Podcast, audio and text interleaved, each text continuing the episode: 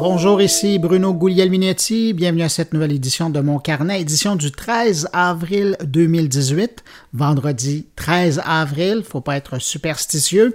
Euh, J'espère que ça va bien. Moi, ça va très bien. Pour vous, dans cette édition, évidemment, on va revenir sur la comparution de Mark Zuckerberg devant le Congrès américain, mais on va faire ça en accéléré, euh, comme la semaine dernière. Vous m'avez dit que vous avez bien aimé ça. Euh, je vous présente un extrait d'un podcast français que j'aime bien et dans dans sa dernière livraison, il s'intéresse avec un sociologue à l'impact du téléphone intelligent dans nos vies. Nouveau podcast chez Radio-Canada, la journaliste Marie-Ève Tremblay nous propose une série de rencontres avec des gens qui ont changé d'idée en cours de vie, mais euh, vraiment euh, du 180 degrés. Euh, si j'étais à TVA ou à Radio-Canada, je vous dirais probablement en exclusivité un extrait du nouveau livre audio de Justin Trudeau qui va apparaître chez Audible la semaine prochaine. Et puis, euh, c'était semaine numérique à Québec. On va y rejoindre mon collègue Jean-François Poulain qui était sur place pour participer au WAC. Et puis enfin, ben, le très sérieux Stéphane Rico, lui, va nous parler d'éducation et de numérique. Mais avant de vous faire entendre tout ça et de vous faire ma rétrospective de l'actualité techno de la semaine, je prends un instant pour saluer cinq auditeurs qui ont pris, eux, le temps d'écouter mon carnet la semaine dernière. Je parle de Jean-François Lavoie, Pierre Schneider, Serge Lemire, Gabriel Ferland et le Capitaine Québec qui m'a laissé un très sympathique message. À vous cinq, Merci pour votre écoute et puis évidemment, ben, à vous, merci de euh, nous accueillir comme ça entre vos deux oreilles.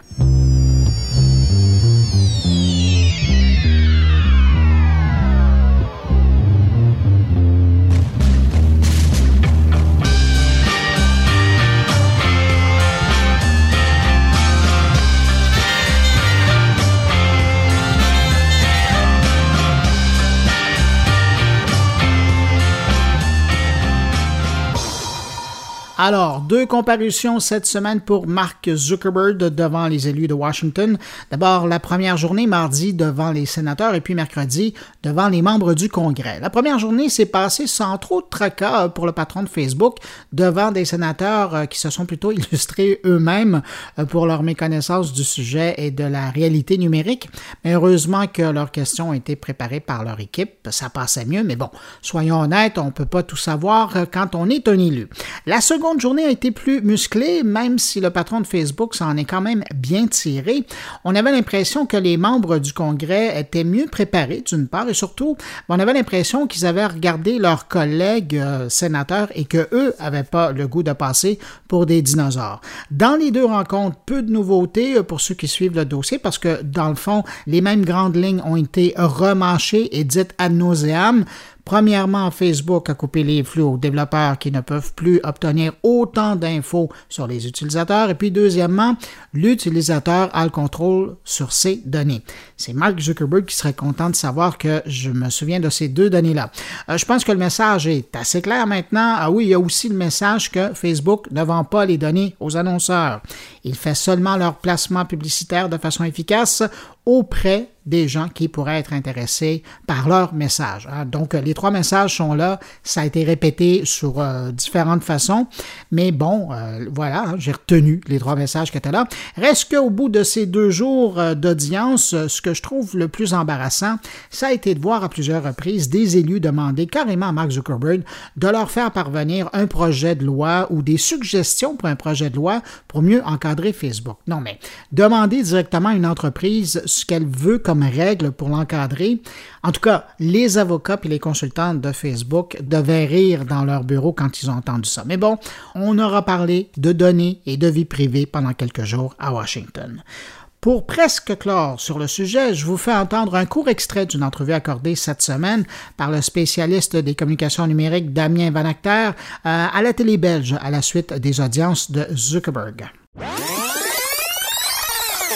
Et au-delà même de Facebook, hein, ce sont tous les réseaux sociaux, toutes les plateformes. On l'a encore entendu aujourd'hui dans l'audition de Mark Zuckerberg. Toutes les plateformes sont mises en cause. C'est effectivement la première fois que Mark Zuckerberg lui-même est amené à témoigner de manière publique devant la planète entière. Euh, on n'a pas appris grand-chose de neuf hein, en termes d'information en tant que tel, mais les mots choisis, les postures, l'attitude étaient vraiment très importantes. Et d'autres plateformes vont sans doute être soumises au même genre de débat. On a entendu notamment parler de Palantir aujourd'hui soir, qui est une autre entreprise qui collecte beaucoup d'informations et qui travaille déjà aujourd'hui avec des services intérieurs français notamment. Et ça pose beaucoup de questions par rapport à l'avenir de ces nouvelles technologies à des usages politiques. Alors justement, Damien Van Acteur parle du data et des partis politiques. Qu'en est-il ici? On est à l'aube des élections ici au Québec. Les partis politiques savent quoi au juste de vous et de moi? Eh bien, sachez qu'il n'y a pas juste vous qui vous posez la question. Le journaliste Mathieu Dion présente justement un reportage sur le sujet sur la page Facebook de Radio-Canada. Je vous en fais entendre un extrait où on entend les propos du patron de Data Science, Sébastien Fassier, euh, qui travaille avec euh, le Parti libéral du Québec pour la prochaine élection et qui explique avec quelles données il travaille. Le Parti libéral du Québec est le seul parti à avoir recours à un sous-traitant pour gérer ses données en vue des élections. C'est avec vous qu'il le fait, Data Science? Qu'est-ce que vous faites exactement? C'est le parti qui fait sa propre collecte de données. On va colliger ces données-là dans un outil. Les données d'un parti politique, elles proviennent généralement de trois sources. Euh, la liste électorale qui est remise à l'ensemble des partis politiques. Cette liste-là, elle contient les noms et adresses de tous les électeurs inscrits pour un scrutin. Euh, au Québec, elle contient en plus la date de naissance des gens, ce qui n'est pas le cas au Canada, par exemple des données qui peuvent provenir de tiers ou qui peuvent provenir d'études comme Statistique Canada et des données qui sont collectées par le parti lui-même, par le porte-à-porte, euh, par les appels qui sont faits par les bénévoles, etc. Les propos de Sébastien Fassier de Data Science. Si le sujet vous intéresse, prenez le temps de visiter euh, la page Facebook de Radio-Canada pour voir euh, ce reportage du journaliste Mathieu Dion. C'est fort intéressant. Allez, c'est fini pour Facebook pour cette semaine.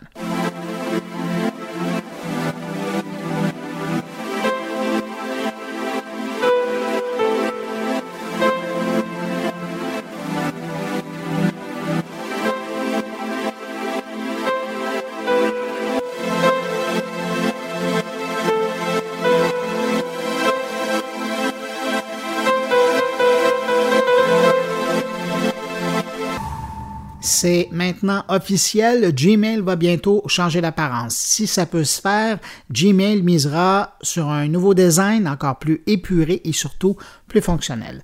Même si on commence à voir euh, de l'info circuler en ligne, l'annonce officielle n'a pas vraiment été faite. Sauf que ceux qui utilisent la trousse de bureautique G Suite, eh bien, eux, ils ont reçu un courriel avant tout le monde pour les préparer, probablement psychologiquement au changement.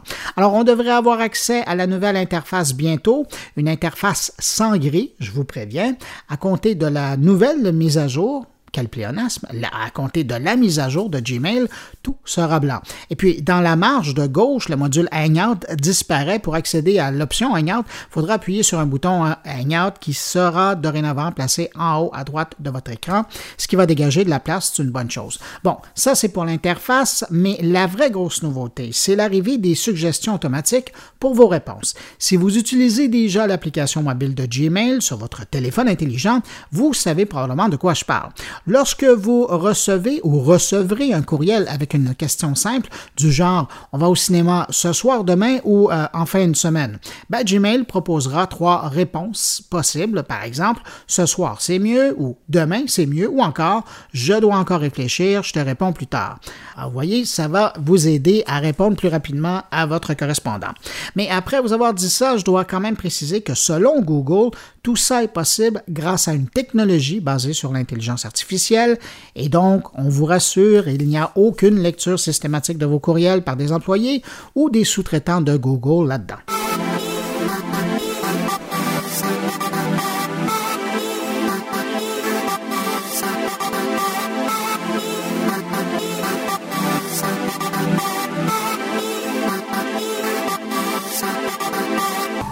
Si on parlait de haut-parleurs branchés, il y a Apple qui semble avoir de la difficulté avec son HomePod. Après un bon départ, il semble maintenant que l'enceinte connectée d'Apple a peine à trouver preneur. Bloomberg racontait cette semaine que sous la pression des étagères qui ne se vident pas chez les revendeurs, Apple a réduit le volume de ses commandes auprès de son sous-traitant qui lui s'occupe de l'assemblage de l'appareil. Concrètement, en janvier aux États-Unis, le HomePod représentait 33% des ventes dans le secteur des connectées. Mais seulement trois semaines plus tard, donc à la fin du mois de février, l'appareil ne représentait plus que 4% du marché selon un rapport de Slice Intelligence. Et si on met ça en perspective, toujours aux États-Unis, sur les 10 premières semaines de commercialisation, le HomePod allait chercher 10% de part de marché, Amazon allait chercher le gros du marché avec sa borne Echo qui décroche 73% du marché, et puis finalement, il y avait le Google Home qui, lui, va chercher 14% du marché.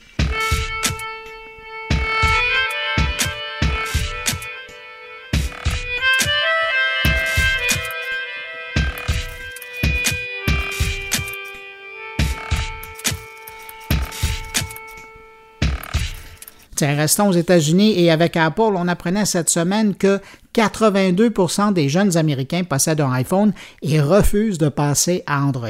C'est une étude produite par la firme Piper Jeffrey euh, qui illustre euh, sans équivoque la suprématie d'Apple dans le marché des jeunes.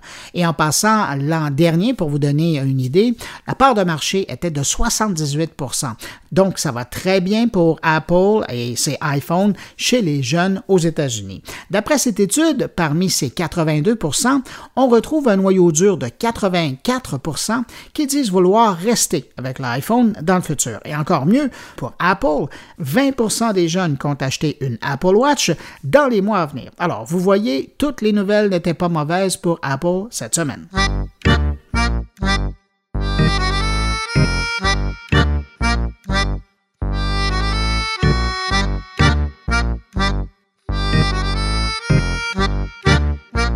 Un mot sur IKEA. Je pensais pas parler de IKEA, ben, mis à part peut-être euh, la sortie d'une nouvelle application, mais là, c'est pas ça. Cette semaine, le manufacturier de meubles suédois a lancé aux États-Unis et au Royaume-Uni, donc pas encore au Canada, ses tout premiers haut-parleurs Bluetooth.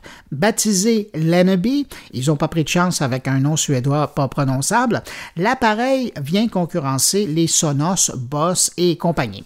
Les enceintes Leneby sont offerts en deux formats, un petit qui mesure 8 pouces par 8 pouces et un autre 12 pouces par 12 pouces. Et les deux sont offerts en tissu polyester noir ou gris ou encore en version plastique, cette fois en noir ou en blanc. En plus de se brancher au mur pour une alimentation électrique, il est possible d'ajouter une batterie non comprise pour une autonomie de 10 heures. Finalement, et je sais que vous y pensez depuis que je vous ai dit que c'était IKEA, vous vous demandez qu'est-ce que vous aurez à assembler en achetant ça. Eh bien, pas grand-chose, mis à part une poignée pour transporter le plus petit des deux appareils NB.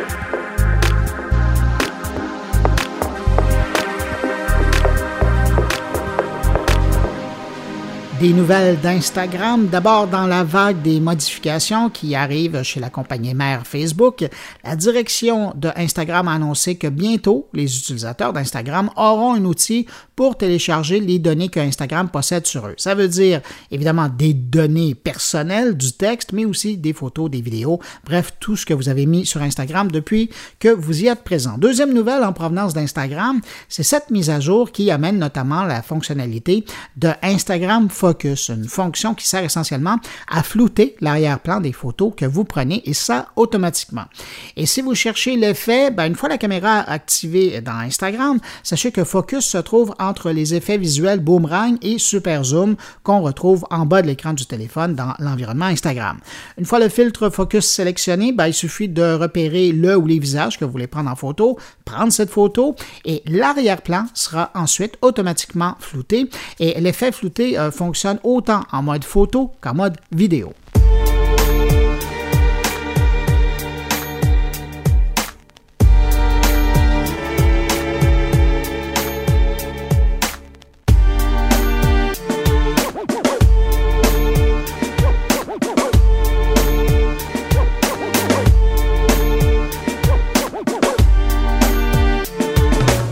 Cette semaine, on apprenait que Snapchat se relance à nouveau dans l'aventure des lunettes spectacle. Et ce, malgré un échec très important avec la première version lancée en 2016. Snap a quand même perdu 40 millions de dollars dans cette aventure avec toutes ces lunettes qui ont été invendues. Mais bon, la compagnie relance euh, l'affaire et travaille maintenant sur la seconde version, le modèle 2. Pas grand changement à l'horizon. Il est toujours prévu que cette paire de lunettes servira essentiellement à filmer directement à la première personne. Et sur le sujet, il y a aussi une rumeur qui veut que Snap travaille sur deux modèles numéro 2.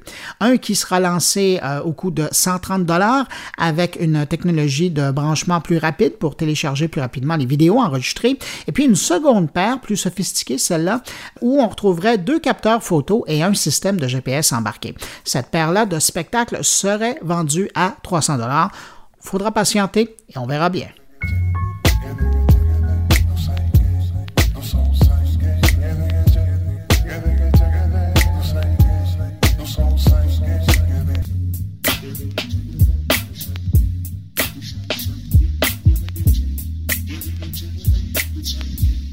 Thank you.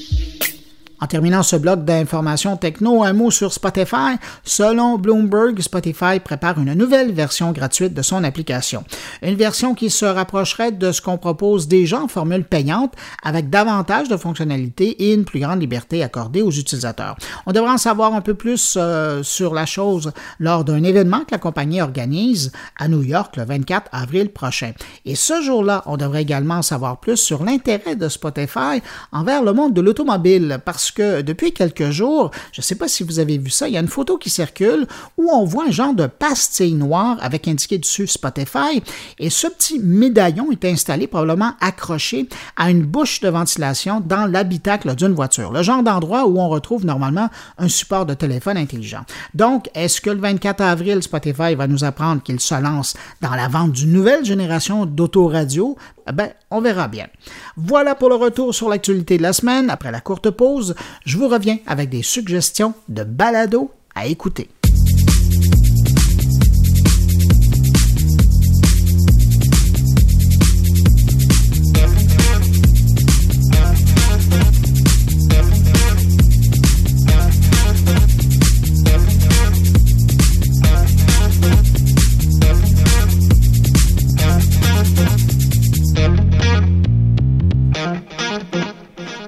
Commence cette revue des podcasts avec celle du français Grégory Puy, un podcast que j'aime beaucoup euh, qui s'appelle Vla.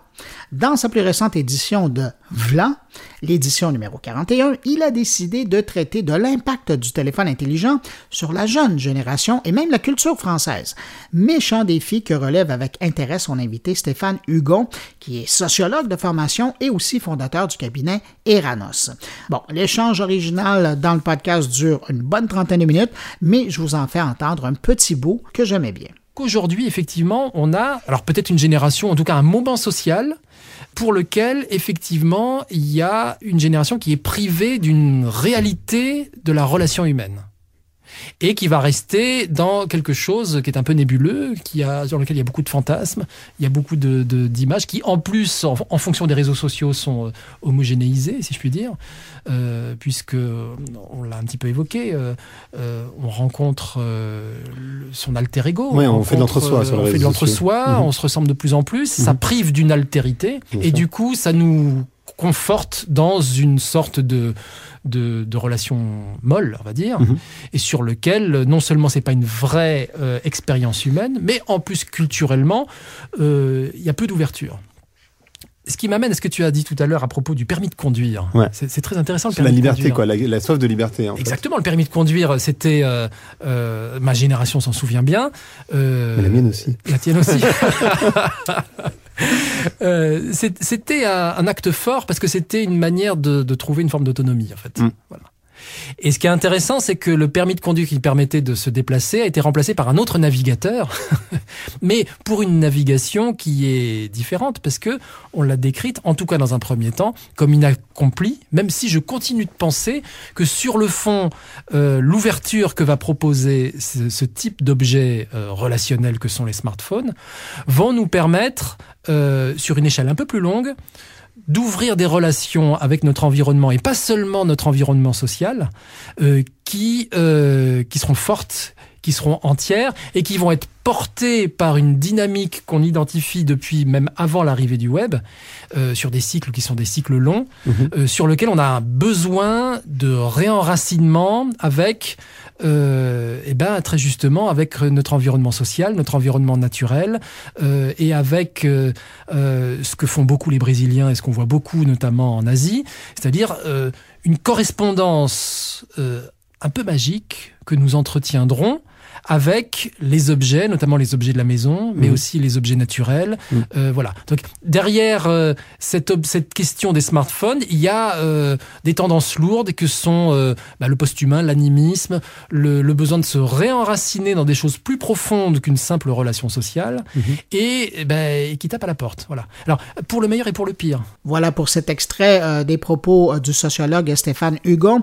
Euh, pour écouter l'intégrale du podcast Vlan, le numéro 41 de Grégory Puy, vous passez par SoundCloud et vous cherchez Vlan ou encore passez sur moncarnet.com et vous y trouverez un lien depuis la page de cette édition.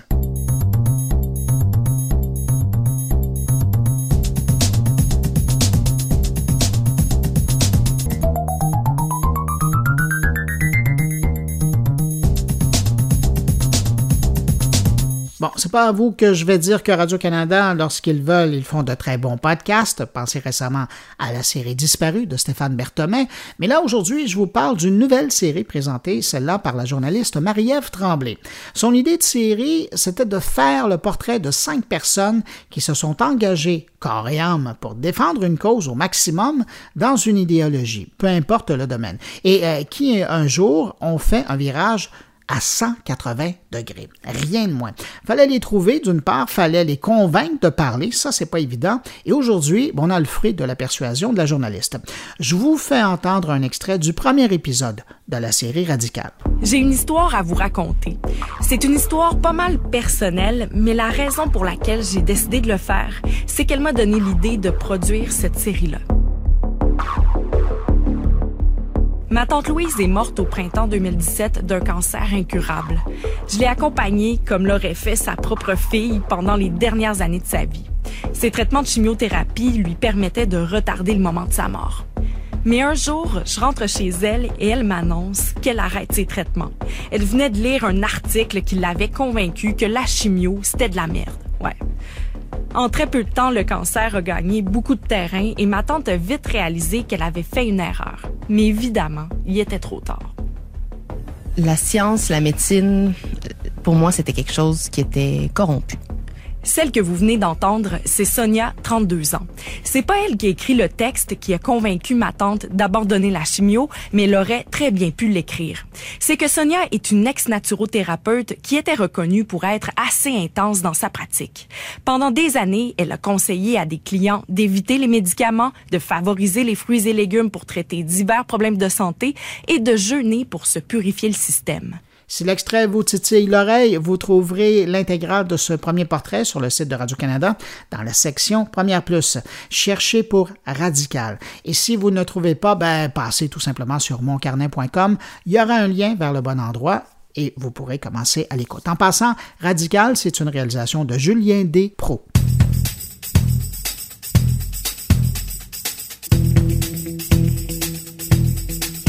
Ma dernière suggestion d'écoute, ben là, c'est pas un podcast. Non, c'est un livre audio qui va sortir la semaine prochaine. C'est le 17 avril prochain qu'il devrait être disponible, notamment chez Audible. Euh, c'est d'ailleurs eux qui euh, m'ont permis de mettre la main sur cet extrait du livre audio.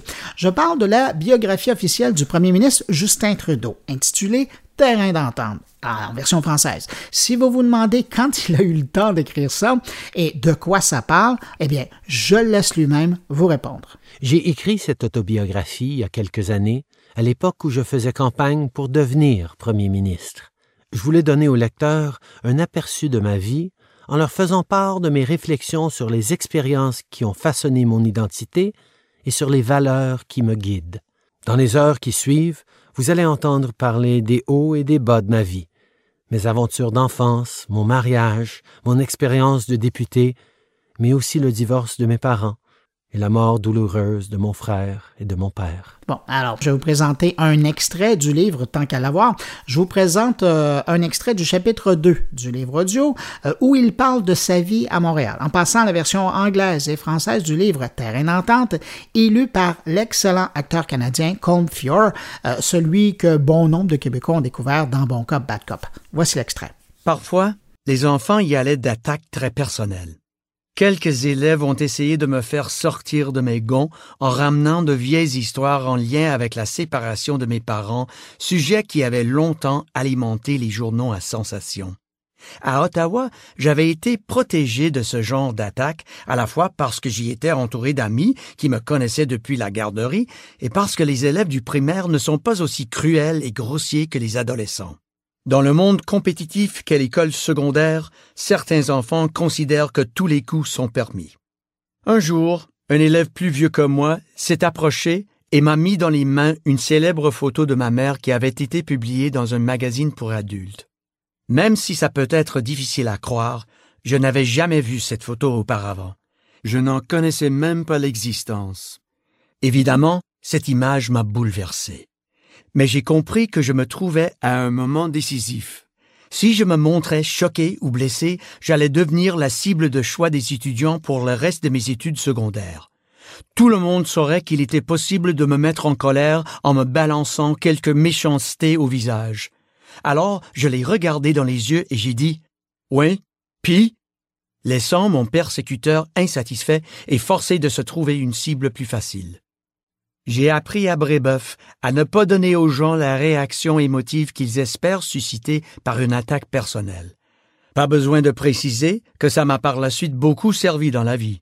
Voilà pour l'extrait du livre audio Terrain d'entente de Justin Trudeau qui sera disponible dès mardi prochain dans toutes les bonnes librairies qui offrent des livres audio, incluant le service Audible ici au Canada.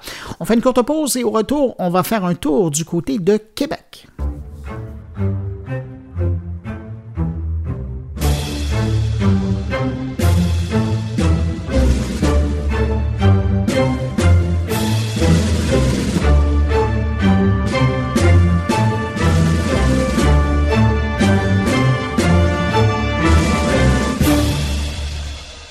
À Québec, on en a déjà parlé cette semaine, euh, c'est la grosse semaine du numérique. Et euh, ben, cette semaine en particulier, entre autres, il y avait le WAC qui se passait, donc le Web à Québec. Et euh, qui d'autre que Jean-François Poulain y était pour représenter mon carnet? Alors, on va tout de suite le rejoindre à Québec. Salut Jean-François. Bonjour Bruno. Ben oui, qui d'autre que moi? J'y étais, j'y étais toute la semaine. C'était une belle expérience, intéressant, beaucoup de conférences, des, des keynotes très intéressants. mais tu sais, dans ces conférences-là, je pense que euh, étant donné qu'on a l'âge du numérique, beaucoup de ces conférenciers-là qu'on a entendus, qu'on peut voir sur YouTube, tout ça, puis je pense que l'expérience des conférences, c'est beaucoup, beaucoup de rencontrer nos collègues, puis raffermir notre discours un peu face à nos clients, puis d'échanger, puis d'améliorer nos pratiques, tout ça. Puis c'est vraiment beaucoup ça qui s'est passé cette semaine. C'est très intéressant. On a vu euh, beaucoup de nos collègues nous présenter leur, leur dernière nouveauté. Puis c'est ça, c'était très, très, très intéressant. Qu'est-ce que tu gardes? Est-ce qu'il y a un truc en particulier qui t'a marqué comme conférence? Ben, écoute, il y a beaucoup de gens qui ont parlé évidemment d'intelligence artificielle. Euh, on a eu une belle conférence. Euh, c'est quelqu'un que j'ai interviewé qui passé sur le carnet, je crois, c'est dans le courant de l'été, Tony Aubé, qui travaille chez Osmo qui, euh, qui, travaille maintenant en Californie, puis euh, il a été invité euh, dans sa ville natale, ici à Québec, à venir nous parler du Bitcoin. Mais il nous a fait une très, très un très, très beau résumé, puis je pense que ça va être sur son site, c'est tonyob.com. Puis il a fait un, résumé excellent. C'était la première fois que quelqu'un me le résumait aussi bien, puis c'était aussi la première fois que c'était un non-programmeur qui m'en parlait. Lui est designer de, formation, designer UX, donc j'ai trouvé son approche vraiment intéressante parce que je pense qu'on en est là de se demander un peu de Cossé, qu'est-ce qu'on va faire avec cette technologie-là? Comment on va l'appliquer dans notre pratique? C'était très imagé, très intéressant. Puis j'imagine que justement, comme c'est quelqu'un qui vient du UX, ben, il le regardait du même côté que toi. Exactement. C'est pour ça que j'ai vraiment apprécié la conférence, puis je lui avais mis de la pression, parce que je savais qu'elle allait parler de ça au mois de mars, puis je voulais avoir une exclusivité, une nouvelle, une nouvelle entrevue avec lui pour qu'il m'en parle, parce que je voulais savoir, mais il, a vraiment, écoute, il était super prêt, il a dit qu'il y avait 300 slides de prêt, il a dû couper ça à 50 slides, je pense, pour faire la conférence. C'était très intéressant, très, très intéressant, mais très représentatif de ce qui est intéressant dans les conférences, c'est d'avoir des collègues qui sont là, qui viennent nous parler un peu de leur point de vue sur des choses. Puis pas nécessairement, je pense plus qu'on est à un moment où on se fait révéler des nouvelles pratiques, mais vraiment plus des, des, des de redigestion d'informations qu'on a tous devant nous, mais qu'on ne sait pas quoi faire avec. C'est un moment de réflexion. Hein? Oui, Oui, je pense que c'est principalement ça. C'était, bon, en plus des célèbres parties du WAC, euh, du rodéo et du party hawaïen, c'était très intéressant. Jean-François, est-ce que Facebook et le témoignage de Mark Zuckerberg étaient aussi dans l'air? Non, très peu. Enfin, oui, c'était dans l'air. Certaines personnes en ont parlé. Euh, comment traiter l'information, comment euh, traiter le big data. Il y a eu un, keynote qui, a porté sur ce sujet-là, mais ça n'a pas. disons que c'est peut-être l'éléphant dans la pièce. C'est pas quelque chose qui a été très, très, très discuté. je pense que tout le monde a ça à gérer avec ses clients l'éthique quand on, se fait demander des choses, mais j'ai l'impression que ce n'est pas encore quelque chose qui est encore complètement intégré. nos clients viennent nous voir, on a tendance à dire oui sans nécessairement réfléchir aux impacts. Puis des Mark Zuckerberg, des autres de ce monde, ben, finissent par éclore à travers les choses qu'on fait. Est-ce qu'on s'est vraiment posé des questions? Je pense pas. Est-ce que ça a été le sujet de certaines conférences? Oui, une ou deux, si je ne m'abuse mais pas un fond, un mouvement de fond comme ça aurait pu l'être. J'aime beaucoup ton image de l'éléphant dans la pièce. Je trouve que ça résume assez la situation. Hey, écoute, malgré le fait que tu avais un horaire pas mal chargé, parce que justement, d'une part, tu étais là pour euh, entendre des conférenciers, mais aussi pour faire des entrevues, des entrevues qu'on va entendre aussi plus tard euh, dans le cadre de mon carnet. Tu en as profité cette semaine euh, pour rencontrer quelqu'un avec qui tu as discuté de l'hôtellerie et de l'expérience utilisateur. Ben, absolument, j'ai rencontré euh, deux personnes de l'agence Napoléon à Paris, puis on a parlé justement effectivement de l'expérience utilisateur. La prémisse, c'était qu'on allait parler de leur expérience avec Val d'Isère euh, au niveau de, l'expérience des gens avec le téléphérique. Puis c'est intéressant parce que ça a viré, bon, évidemment, quand on parle, quand on se fait approcher, nous, les UX, souvent, c'est pour refaire une application, c'est pour refaire un site. Puis nous, on commence à rentrer là-dedans, parce qu'on en a parlé dans des, des, entrevues précédentes, où là, on commence à toucher un petit peu à tout le processus, et c'est exactement ce qui leur est arrivé. Eux et Val d'Isère, ça faisait trois ans qu'ils essayaient de mettre en place une application pour faciliter le processus d'inscription, de, de, monter, euh, de payer les, les, tickets pour aller faire du ski, tout ça. Et ça ne fonctionnait pas parce que il y avait une espèce d'interruption dans le processus, c'est que les gens se retrouvaient quand même à devoir utiliser l'application, soit avec euh, des gants à l'extérieur, puis quand même à se demander, je veux-tu récupérer mon billet à tel guichet? les guichets étaient toujours aussi occupés de gens un peu frustrés, un peu plus frustrés même parce qu'ils s'étaient dit, ben, je vais utiliser l'application, l'application ne satisfaisait pas, ou l'application les amenait à aller quand même vers le guichet chercher une carte. Donc, frustration, une heure d'attente, les pieds dans la neige, les enfants qui crient. Puis c'est ça que nous racontent euh, les invités de chez Napoléon euh, dans l'entrevue. Ben Jean-François, merci d'avoir été au WAC et de nous ramener un paquet d'entrevues. Puis, euh, ben, écoute, je te souhaite un bon retour à Montréal. Ben, merci beaucoup, Bruno. Et de ce pas, on va écouter ton entrevue. Merci. Bye. Bonjour, donc moi je suis Émilie Larose, directrice des études chez Napoléon. Euh, donc je, m'occupe d'une équipe euh, qui appartient à un pôle de recherche utilisateur et qui est constitué euh, pour la plupart d'experts qui viennent de domaines tels que l'ergonomie, la psychologie, la sociologie, l'anthropologie aussi, et qui ont tous des connaissances et des compétences dans le design et le mix et Stéphane Paredes. Moi, je suis le fondateur de l'agence Napoléon. Euh, je suis UX designer de formation. Euh, j'ai commencé ma carrière en 98 chez IBM euh, US, puisqu'en France, effectivement, euh, l'UX design euh, et l'architecture d'information n'existaient pas à ces temps-là. Vous avez eu un très gros projet avec Val d'Isère, qui est un projet déjà dans un monde d'hôtellerie qui est déjà très proche de l'expérience utilisateur historiquement. Puis j'imagine que c'est quand même un peu intimidant parce que en même temps, l'hôtellerie, c'est des précurseurs aussi. C'est des, c'est des entreprises, c'est des organisations qui sont déjà beaucoup en contact ou sont en contact direct avec leurs clients Comment vous avez approché ça? Alors, c'est n'est pas tout à fait euh, un projet qui s'apparente à l'hôtellerie, euh, parce que justement, c'est intéressant de, de, resituer un petit peu le, le contexte. Val d'Isère Téléphérique est la société en fait qui gère l'exploitation du domaine skiable et des remontées mécaniques, qui vend des forfaits de ski aux clients. L'intérêt, c'est qu'aujourd'hui, euh, Val Téléphérique, derrière Val d'Isère Téléphérique, il y a la Compagnie des Alpes, et en fait, euh, c'est une grosse société qui gère quasiment la majorité des domaines skiables français. Euh, après, que ça soit effectivement sur de l'hôtellerie ou là, effectivement, des activités loisirs autour de ces lieux-là, la problématique est la même, j'ai envie de dire, c'est que oui, ce sont des gens expérimentés qui font ça depuis peut-être euh, entre 60 et 80 ans en France, avec le début des téléphériques, et ainsi de suite, des télécabines. La seule différence, c'est que bah, les consommateurs, eux, ont évolué et, et, donc, euh, à un moment donné, le virage s'est pas fait. Euh, c'est-à-dire que eux, ils connaissaient bien les habitudes de leurs consommateurs dans le monde tel qu'il l'était avant Internet. Euh, Internet a amené une autre dynamique, une autre façon de consommer, des attentes différentes aussi. C'est-à-dire que le le temps s'est raccourci, si je peux dire, grâce à Internet. Aujourd'hui, vous commandez, le lendemain, c'est arrivé. Là où euh, il y a euh, simplement 15 ans, euh, vous commandiez via un catalogue et puis ça arrivait 15 jours après et c'était déjà pas mal. donc en fait, il y a le monde s'est un peu accéléré et vis-à-vis de ça, c'est vrai que les les stations n'ont pas n'ont pas réagi et Val d'Isère les premiers.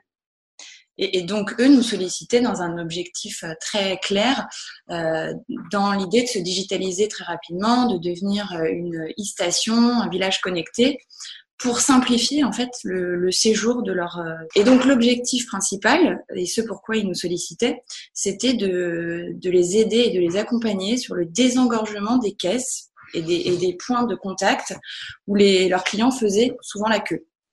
Et donc pour pallier à ce problème-là, ils avaient créé un site mobile qui permettait d'acheter des forfaits de ski. Donc ça permettait aux guichets physiques et aux automates, les bornes qui permettaient d'acheter des forfaits, euh, ben, d'être désengorgés et de, proposer une alternative à leurs clients.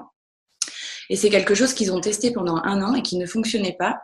Donc, ils ont fait appel à nous au départ pour auditer ce dispositif d'un point de vue ergonomique. Là, c'est assez intéressant parce qu'en fait, euh, eux-mêmes avaient essayé de mettre en place une solution, c'est-à-dire que vis-à-vis -vis de la montée du digital, ils s'étaient dit voilà, on a une solution qui est très simple. Euh, les bornes, les bornes et les caisses sont engorgées. On va créer quelque chose avec un dispositif où l'utilisateur pourra récupérer lui-même une carte, aller sur un site euh, mobile, acheter la carte, la recharger et ainsi de suite, euh, pouvoir accéder aux pistes. Sauf que le parcours utilisateur avait absolument pas été pensé. C'était pensé d'un point de vue métier, c'est-à-dire qu'effectivement, oui, j'arrivais à acheter un forfait.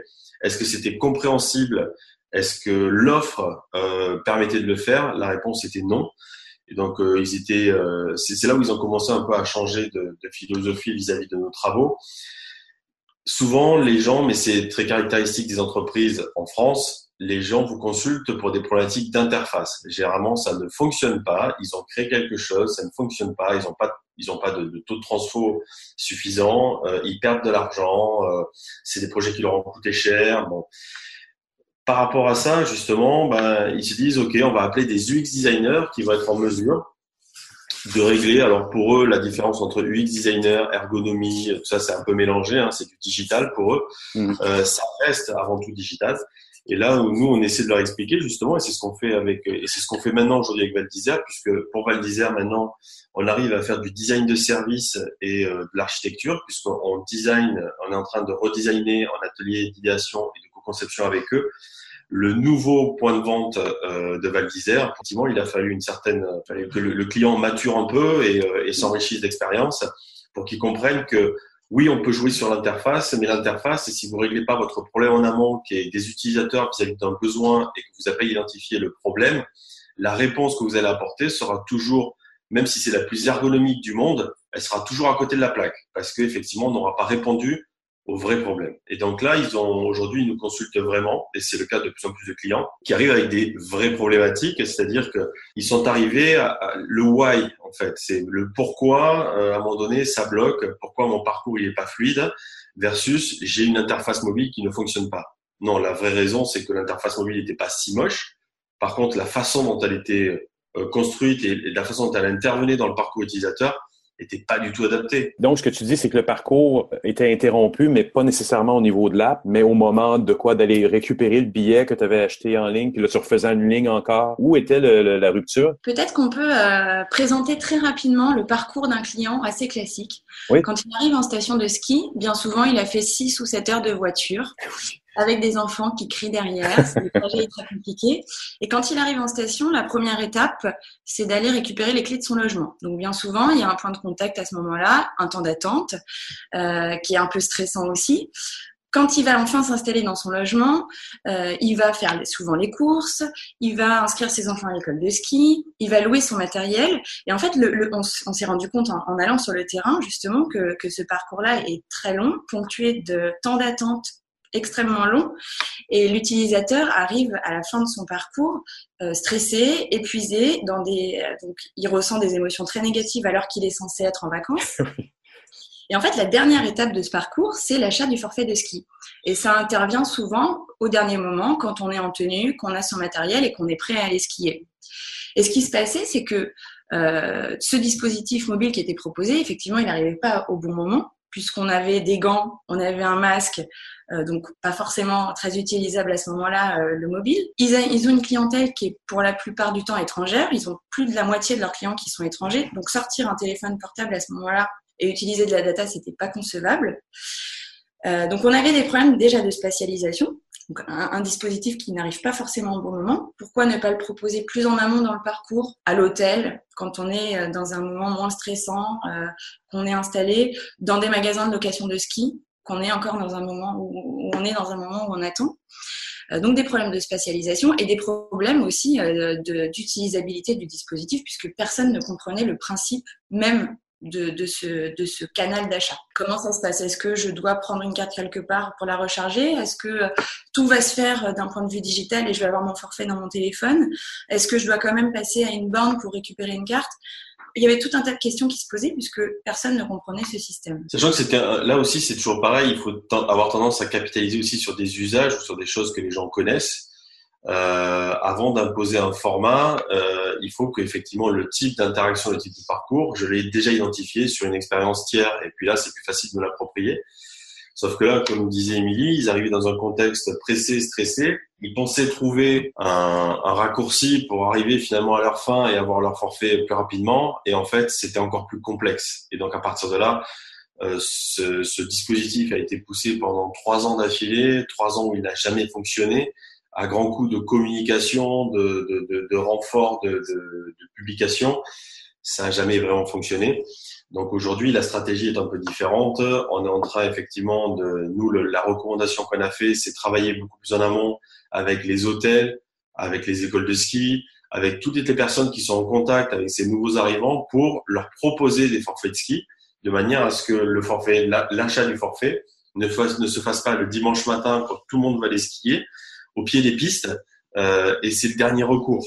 Et donc en fait, on a réussi à diviser le temps d'attente aux caisses par trois. Les jours d'affluence, il y avait parfois au mois de février plus d'une heure de queue euh, aux caisses. Sachant que derrière, vous achetiez euh, des forfaits qui étaient quand même pas loin de 1000 euros la semaine, donc ça commence à faire quand même un peu d'argent. Et tout ça, en fait, on est sur une station en plus qui, d'un point de vue expérientiel, Val d'Isère est très premium. Aujourd'hui, sur Val d'Isère, il n'y a plus d'attente en caisse. Euh, il y a des dispatchers, euh, des, des, choses aussi bêtes qui touchent aussi l'ergonomie des, des, interfaces. On leur a fait rajouter des lumières vertes au-dessus des caisses pour indiquer que la caisse est ouverte, puisqu'en fait les caisses sont vitrées. Malheureusement, elles sont encore vitrées.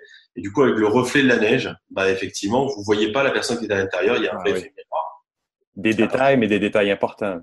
Tout ça en fait. Donc en fait, aujourd'hui, quand vous, c'est pour ça que j'insiste sur le le fait de regarder un parcours dans sa globalité. Si vous regardez juste le dispositif digital, en l'auditant, vous, allez comprendre que le dispositif est certes euh, perfectible, mais vous ne comprendrez pas tous les tenants et les aboutissants et de pourquoi ça fonctionne pas.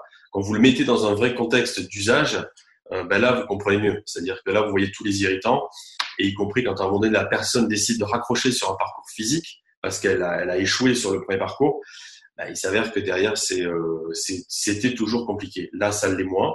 Donc, c'est là où aujourd'hui Val d'Isère vient nous chercher, non plus en mode correctif, mais en mode prospectif, c'est-à-dire qu'ils se servent des études et de l'UX, non pas pour euh, corriger des problèmes qu'ils ont pu avoir lors de la conception de produits ou de services, mais plutôt pour anticiper de nouveaux services et de nouveaux produits qui répondent à de vrais usages utilisateurs.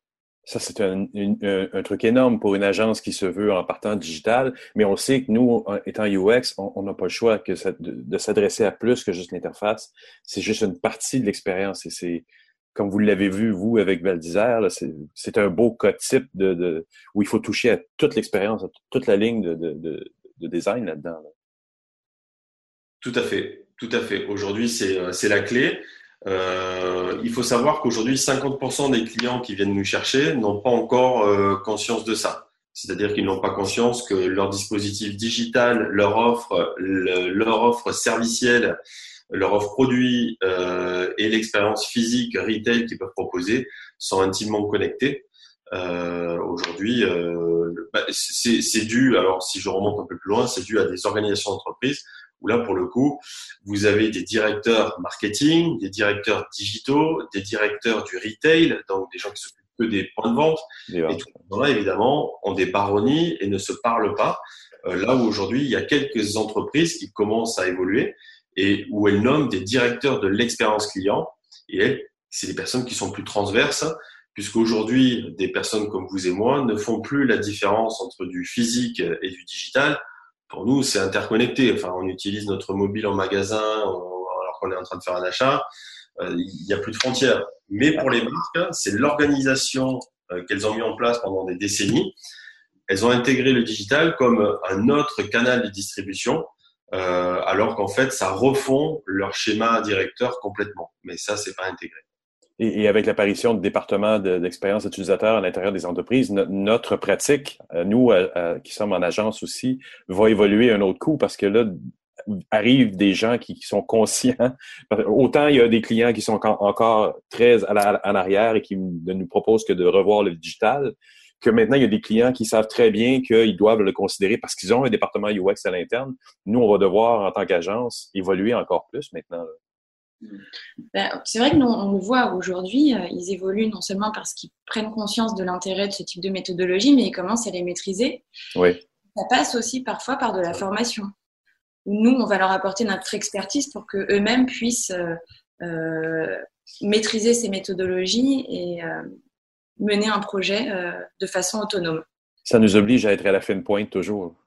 Oui, alors ça nous amène à, travailler avec eux différemment. C'est-à-dire qu'avant, euh, les agences UX travaillaient un peu comme les agences digitales, les agences de communication. Je mettais une pièce dans la machine, au bout de trois semaines, j'attendais un résultat ou au bout de trois mois et j'avais un résultat que je jugeais plus ou moins bon et ça partait en production. Là, aujourd'hui, en fait, l'expertise est autant portée par nous que par le client. Euh, nous, ce qu'on fait, c'est qu'on a de plus en plus déplacé la réflexion et la conception chez nos clients. Nous, on est juste là pour les accompagner et s'assurer que dans la méthode qu'ils emploient, effectivement, ils se trompent pas, qu'il n'y ait pas de biais dans les cadres d'études, qu'il n'y ait pas de biais dans les schémas de conception, euh, les étapes qu'ils mettent en place. Euh, je vous donne un exemple. Euh, Auchan, qui est une euh, grande marque de, de, distribution en France avec des, des, grands magasins, avancé à un studio interne qui est très bon. Le seul problème, c'est que un des directeurs, effectivement, prévalidait l'ensemble des conceptions avant que ça passe en test utilisateur ben de là, on s'est aperçu très rapidement qu'il y avait beaucoup de choix qui disparaissaient et des opportunités qui disparaissaient, des choses que les utilisateurs nous remontaient, qui avaient disparu. Euh, ben effectivement, on a changé le process, c'est-à-dire que nous, notre rôle en tant qu'agence, ça a été de dire le directeur ne verra vos créations et vos conceptions qu'une fois que ça aura été validé par les utilisateurs. Ça veut dire le choix qu'on va présenter au directeur aura déjà été soumis à des consommateurs, des vrais consommateurs qui consomment le produit. Partant de là, effectivement, c'est plus simple. Euh, c'est-à-dire que le directeur, il puisse dire, OK, j'ai un avis différent de mes 20 consommateurs, mais ça reste mon avis, donc on va écouter la voix des consommateurs. Et, euh, et, donc, euh, c'est là où notre rôle a changé. Avant, on aurait fait des conceptions qu'ils auraient eux-mêmes critiquées et rechallengées. Hmm. Là, on est arrivé en mode conseil en disant, voilà, vous avez fait des choses qui sont intéressantes, on vous, a, on vous a aidé à les construire, mais visiblement, même en interne, dans le process de validation, c'est là où il faut travailler parce que dans le parcours, y compris de travail, euh, il y a des choses qui se passent pas correctement et donc on, on, on zappe des opportunités euh, qui sont qui sont de vraies opportunités business parce que le, la façon de travailler est pas la bonne. Donc je pense que le rôle des agences du X aujourd'hui est, euh, est en train d'évoluer. On est de moins en moins euh, voué à être producteur. Oui, il faut rester à la pointe et on va être l'expert qu'on vient chercher pour à un moment donné piloter un projet. J'ai envie de dire que le, le rôle qu'on pourrait donner, Juste aujourd'hui, effectivement, dans notre, notre métier, entre guillemets, euh, évolue, euh, évolue grandement. Euh, et aujourd'hui, on intervient, nous, vis-à-vis euh, de nos clients, un peu comme en agilité, on, on utilise des product owners, c'est-à-dire quelqu'un qui va être garant de la qualité et de l'efficacité de ce qui va être produit et qui, euh, peu importe les aléas du projet, la politique du projet, les intervenants, va être en capacité de dire est-ce que je réponds à un besoin utilisateur qui a été identifié, est-ce que je le sers? Et à quel niveau de, de satisfaction je le sers? Et donc euh, oui, on peut ce rôle aujourd'hui de d'accompagnant et euh, derrière de on assure entre guillemets que ce qui va être produit sera euh, bien produit. Et après que la charge, la production soit faite chez nous en interne ou chez le client, j'ai envie de dire que c'est pareil, ça reste de la formalisation. Bien souvent, là où on peut être nous encore très bon en termes d'agence UX, euh, c'est de monter sur ce côté UX strat dont on parle beaucoup ces dernières années. Je pense que les agences UX aujourd'hui doivent se positionner là-dessus parce que peu de marques ont encore compris que l'UX a un vrai apport stratégique euh, dans la définition de leur organisation.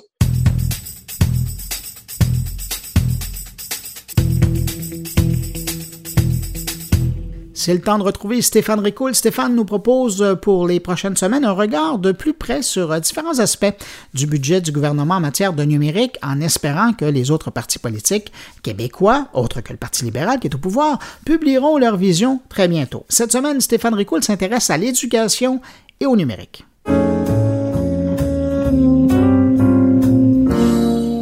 Bonjour Bruno et bonjour à tous tes auditeurs.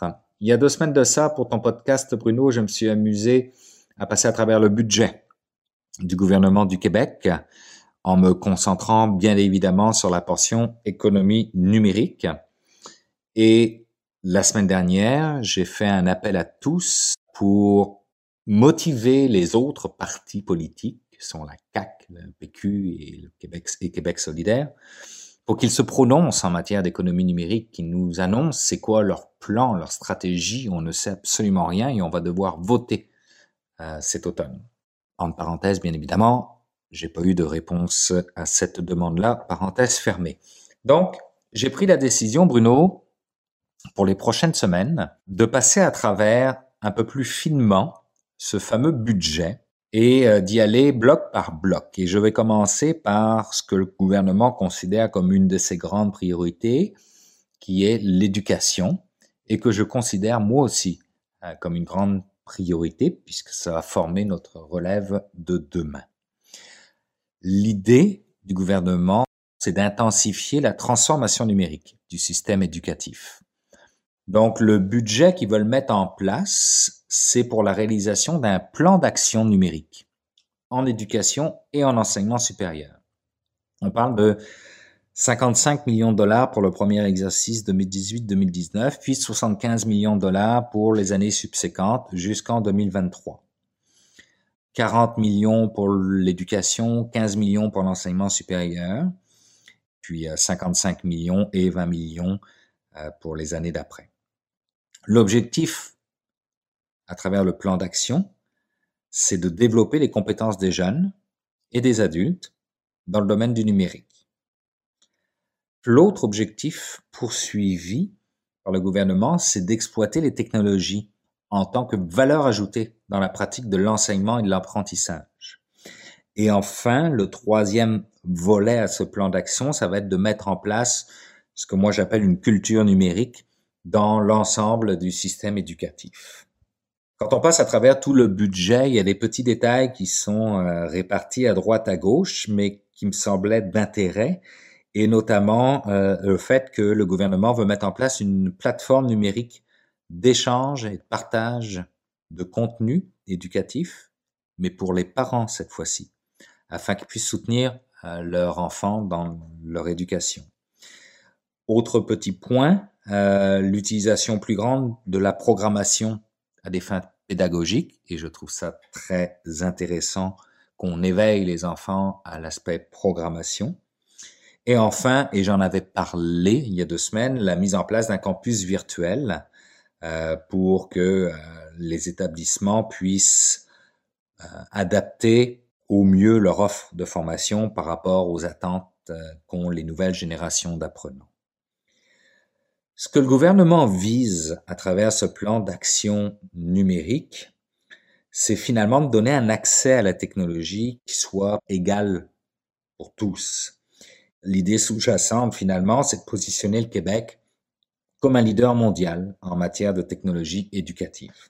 Donc, ce que l'on observe, c'est que la réflexion est quand même globale par rapport à éducation slash économie numérique et ce que je demanderais maintenant à la CAC, au PQ et à Québec solidaire, c'est de s'exprimer en matière d'éducation reliée au numérique. Donc Bruno, j'espère que tous ces beaux partis politiques-là écoutent ton podcast et cette fois-ci, ils répondront.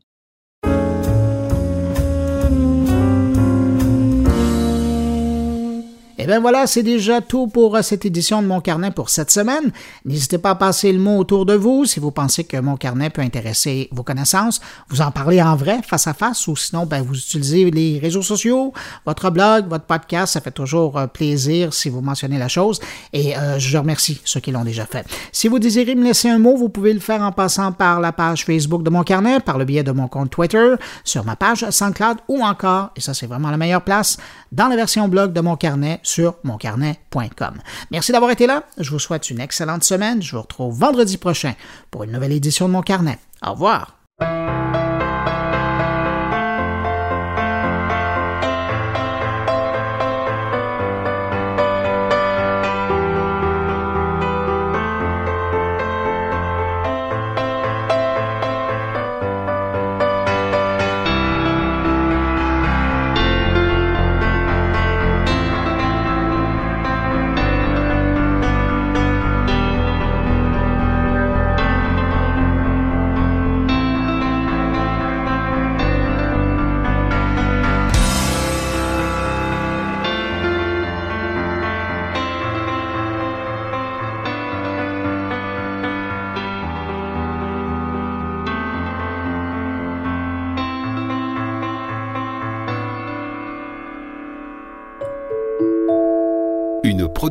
goulielminetti.com